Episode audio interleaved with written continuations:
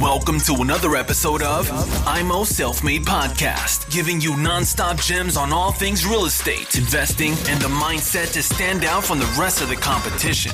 Real talk for the makers, no bullshit. Now, with your hosts, Chris and Daniel, in the IMO Self Made Podcast.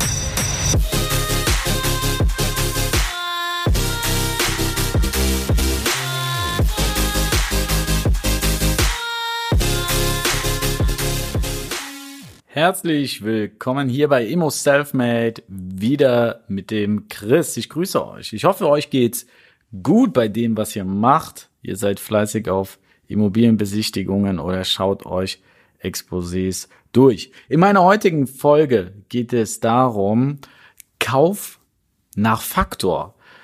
Ich höre von sehr, sehr vielen Leuten immer den Vergleich, bei welchem Faktor hast du gekauft? Sie fragen mich, wenn ich von einem Objekt erzähle, welcher Faktor war das, als du gekauft hast. Überall ist das immer mit dem Faktor, Faktor, Faktor. Als wäre das so das ein, der einzige Indikator, ob der Deal gut ist oder ob der Deal schlecht ist. Ich arbeite ja gerne immer mit Beispielen, wie ihr in der letzten Folge von mir gehört habt. Ich habe ein Exposé bekommen aus unserer Immobiliengruppe und da war der Faktor für Köln ja, der war, der war gut. Der war gut. Er war unter 20. Ja. Und das klingt natürlich für den ersten Moment spannend, dass man sagt, man schaut sich's mal an. Und wenn man jetzt natürlich als Überschrift stand, ähm, Mehrfamilienhaus in Köln zu Faktor 18. Damit lockt der Makler natürlich die Interessenten an. Gerade die, die immer nach dem Faktor gehen. Und genau hier möchte ich euch das Beispiel bringen.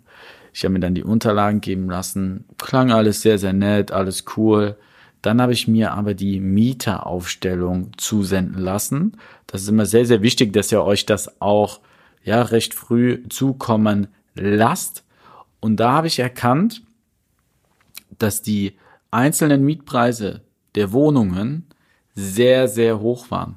Ich glaube, dass der günstigste Mietpreis lag bei 13 Euro und die Vermietung war in den letzten zwei bis drei Jahren. Also da war kein Mieter drin, der länger als, sagen wir mal, zehn Jahre drin gewohnt hatte.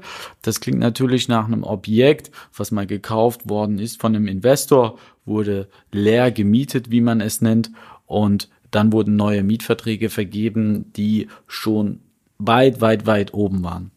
Und da passt auf, Leute passt wirklich auf, denn es ist so, wir wissen nicht, was die Politik macht, wie die Politik entscheidet. Wir können rüberschauen zu den Freunden nach Berlin.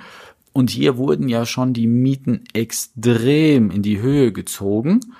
Und da ist kein Spielraum mehr für Mieterhöhungen. Was, was wollt ihr da machen? Ihr habt dann vielleicht ein, einen guten Faktor, aber was ist, wenn die, Poliz äh, die Polizei, sage ich schon, ich bin ein bisschen verwirrt, aber ich habe gerade Blaulicht draußen gesehen, wenn die Politik hier eingreift und ihr steht dann da mit eurem Objekt, habt die Riesenfinanzierung, habt da richtig gepusht, dann, dann müsst ihr auch die Mietverträge prüfen, ob das wirklich auch alles sauber gelaufen ist.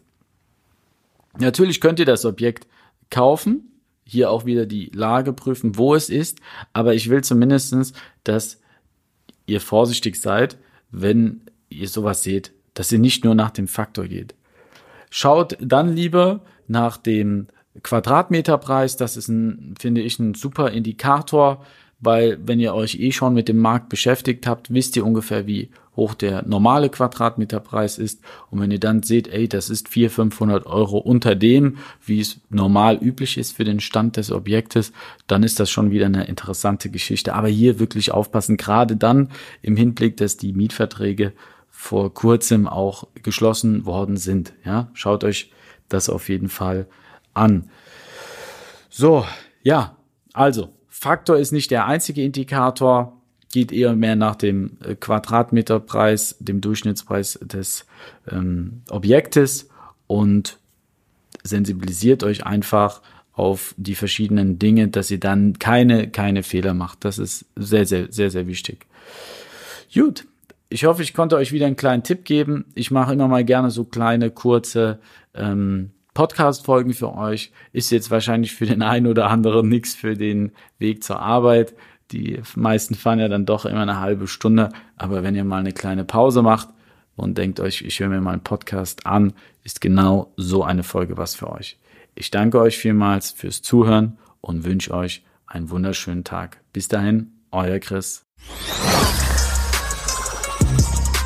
Thanks for tuning into IMO Self Made Podcast. Make sure to subscribe so you don't miss any future episodes. Leave a five star review and share this podcast to anyone that needs that kick of real estate motivation they need.